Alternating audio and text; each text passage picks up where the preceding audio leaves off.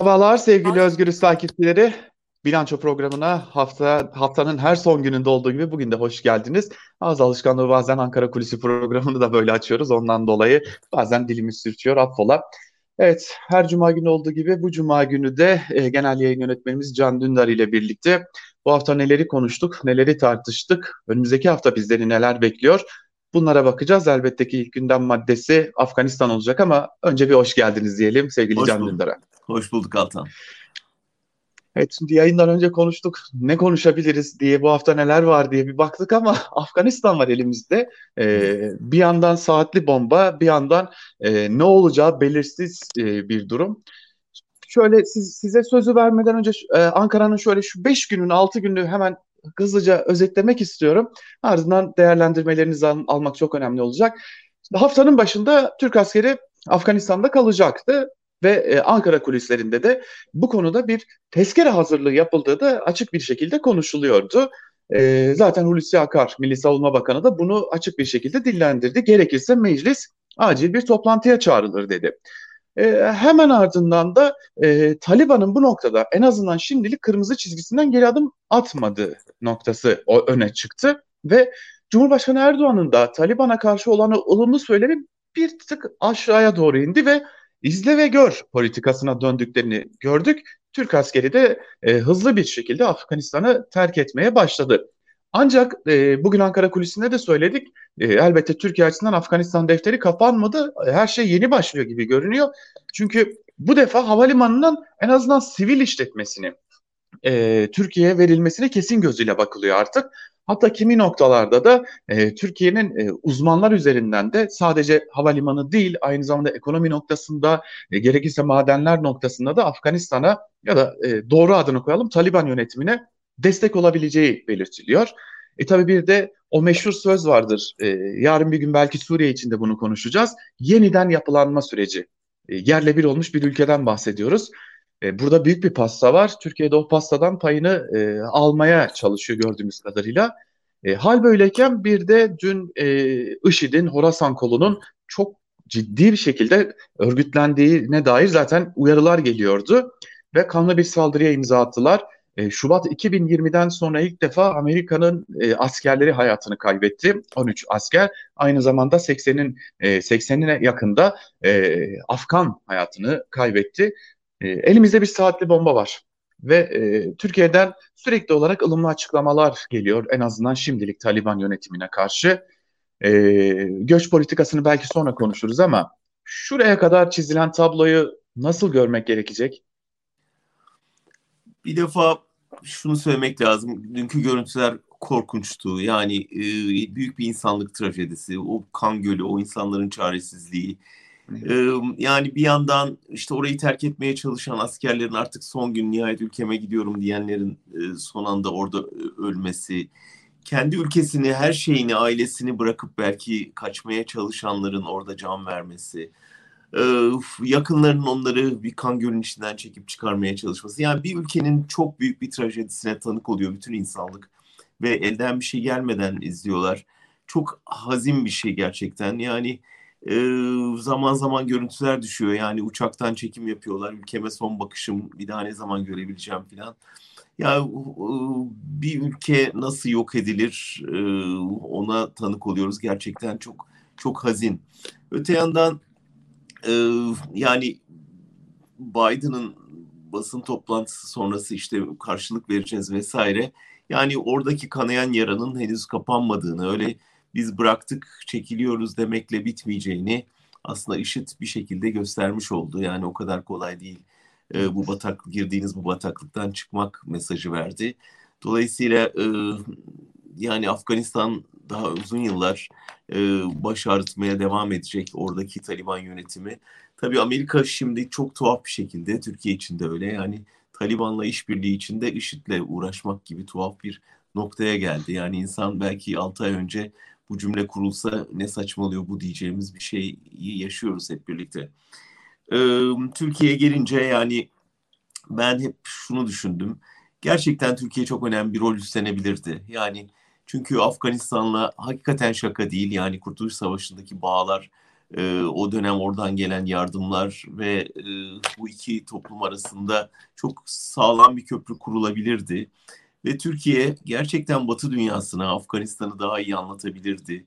E, orayı sadece bir e, göçmen deposu olarak görmemeleri gerektiğini orayı anlatabilirdi. Afganistan'a e, önemli bir destek sunabilirdi ama şu anki görüntü ya biz bu pastadan ne kapabiliriz, oradan hangi inşaatları, ihaleleri alabiliriz, havaalanında acaba bize ne gibi iş düşer, bizim e, beşli çete şimdiden oraya acaba yollasak mı? Yani hem de bu havaalanının bir de uyuşturucu şeyinin çok güçlü olduğu söyleniyor departmanının. Acaba oradan da bize bir şey düşer mi? Yani bütün pazarlığın bu olduğuna dair elimizde bir sürü veri var. O yüzden de gerçekten o açıdan da baktığında e, yani Türkiye Taliban yakınlaşması e, tamamen hani bu ticari çıkara dayanıyor. Bir de ideolojik birlikteliğe dayanıyor. Başka bir Türkiye'nin çıkarını ilgilendiren bir durum yok ortada bana sorarsan. Ama tabii şu Şimdi doğru aklıma... yani Erdoğan eğer Taliban'la barışabiliyorsa yarın aynı şeyi Suriye'de niye yapmıyor sorusu da e, akla geliyor tabii. Tabii ki hem bu bir de benim aklıma şimdi şu geliyor yani İhvan'la çıkılan bir macera vardı e, Müslüman kardeşler üzerinden e, Orta Doğu'da giriştiğimiz bir macera vardı. E, bunun hazin sonu ortada. E, e, ılımlı İslam diyelim hadi adına ama şimdi Taliban'la da IŞİD'e karşı belki de orada El-Kaide'ye karşı hem Batı'nın hem de e, özellikle Türkiye'nin girişeceği yeni bir macerayla karşı karşıyayız.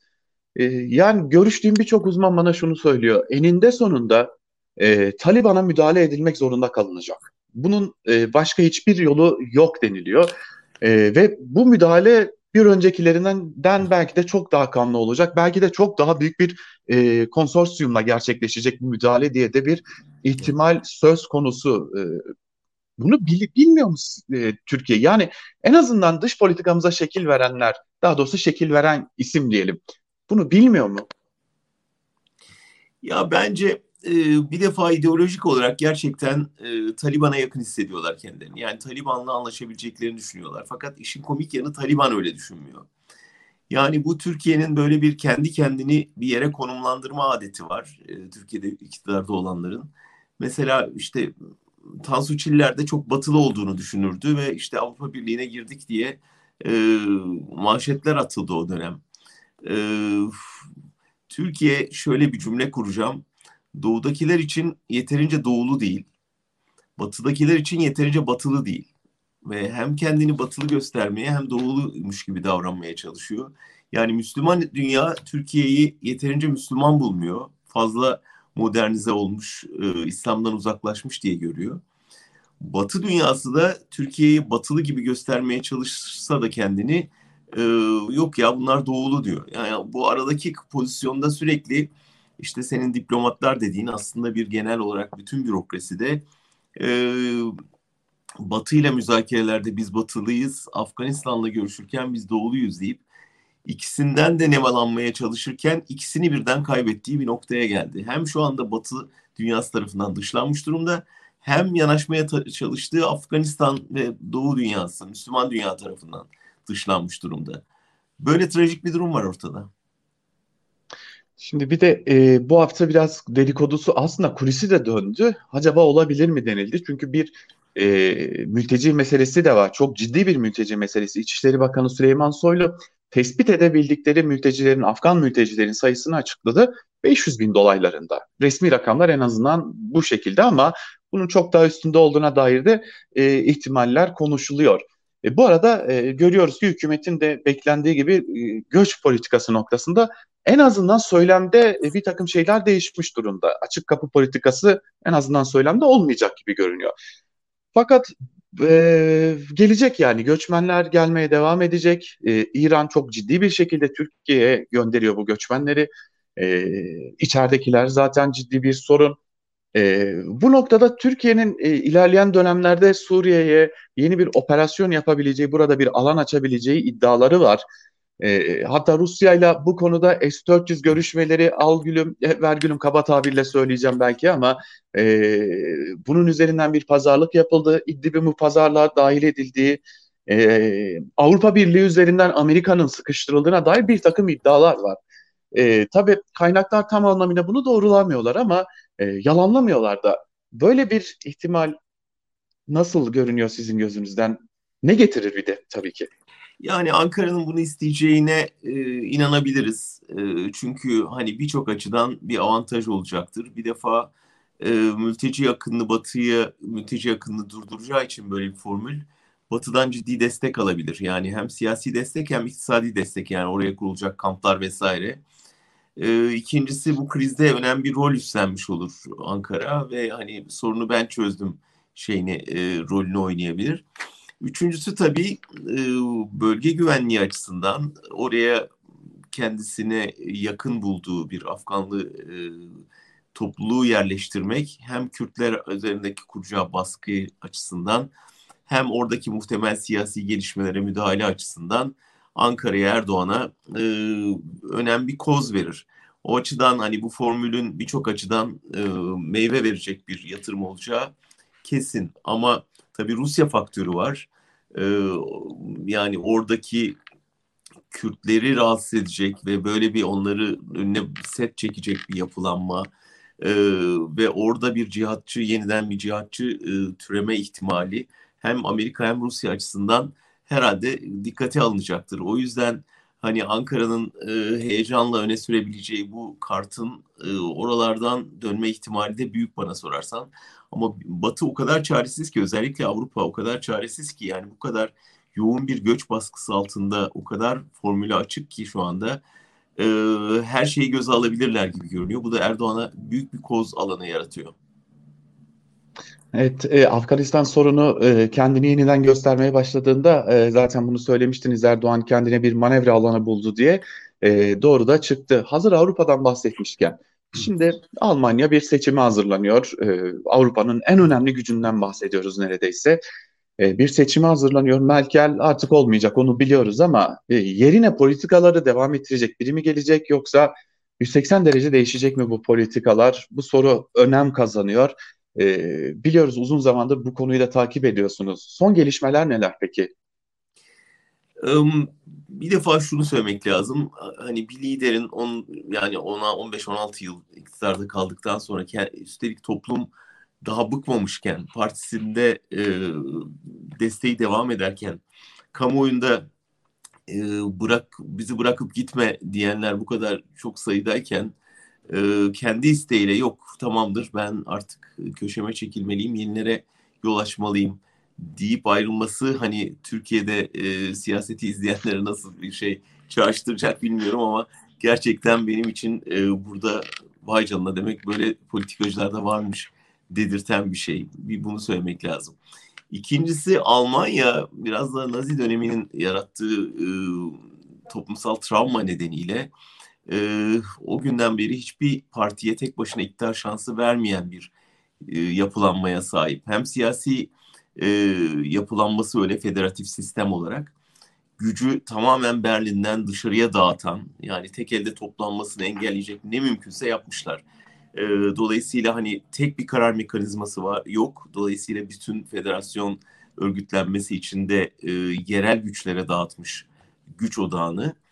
E, hem de ülkeyi yönetecek kadroyu asla tek partinin eline teslim etmiyor. Dolayısıyla hep mutlaka bir koalisyon hükümetiyle yönetiliyor Almanya.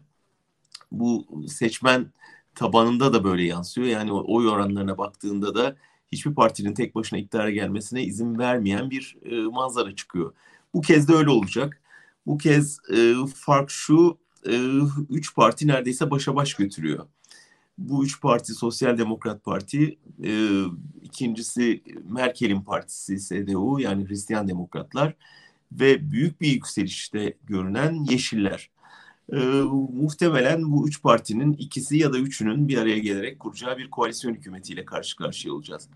Ankara'nın beklentisi e, tabii ki Merkel çizgisinin devam etmesi. Çünkü Merkel'le çok iyi anlaştı Erdoğan. Merkel Erdoğan'ın her kaprisine göz yumdu, mülteci kozunu çok iyi oynadı ve kişiliğinin de getirdiği bir şeyle masaya yumruğu vurmadı tabiri caizse. E, bir dönem Trump'ın ya da Putin'in sık sık yaptığı gibi. O yüzden yerine gelecek e, kişi işte e, Laşet, Laşet'e Türk Laşet gibi kavramlar kullanılıyor burada. Çünkü Türklere çok yakın olduğu biliniyor. Ankara'nın en büyük şeyi inşallah o gelir ve onunla bu ilişkiyi sürdürürüz.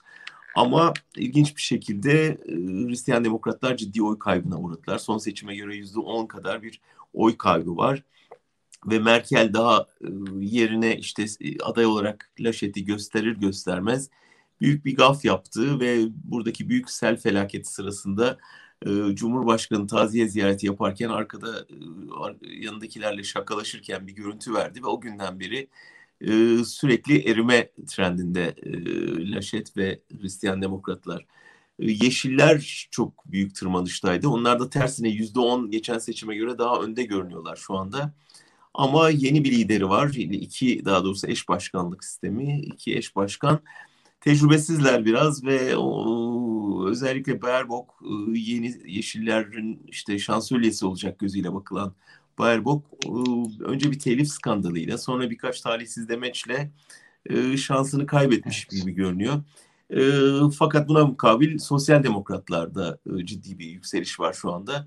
Dolayısıyla önümüzdeki dönemde sosyal demokratların hükümeti de öndelik etmesi ve koalisyonu onların toparlaması bekleniyor. Bu Ankara açısından ne demek?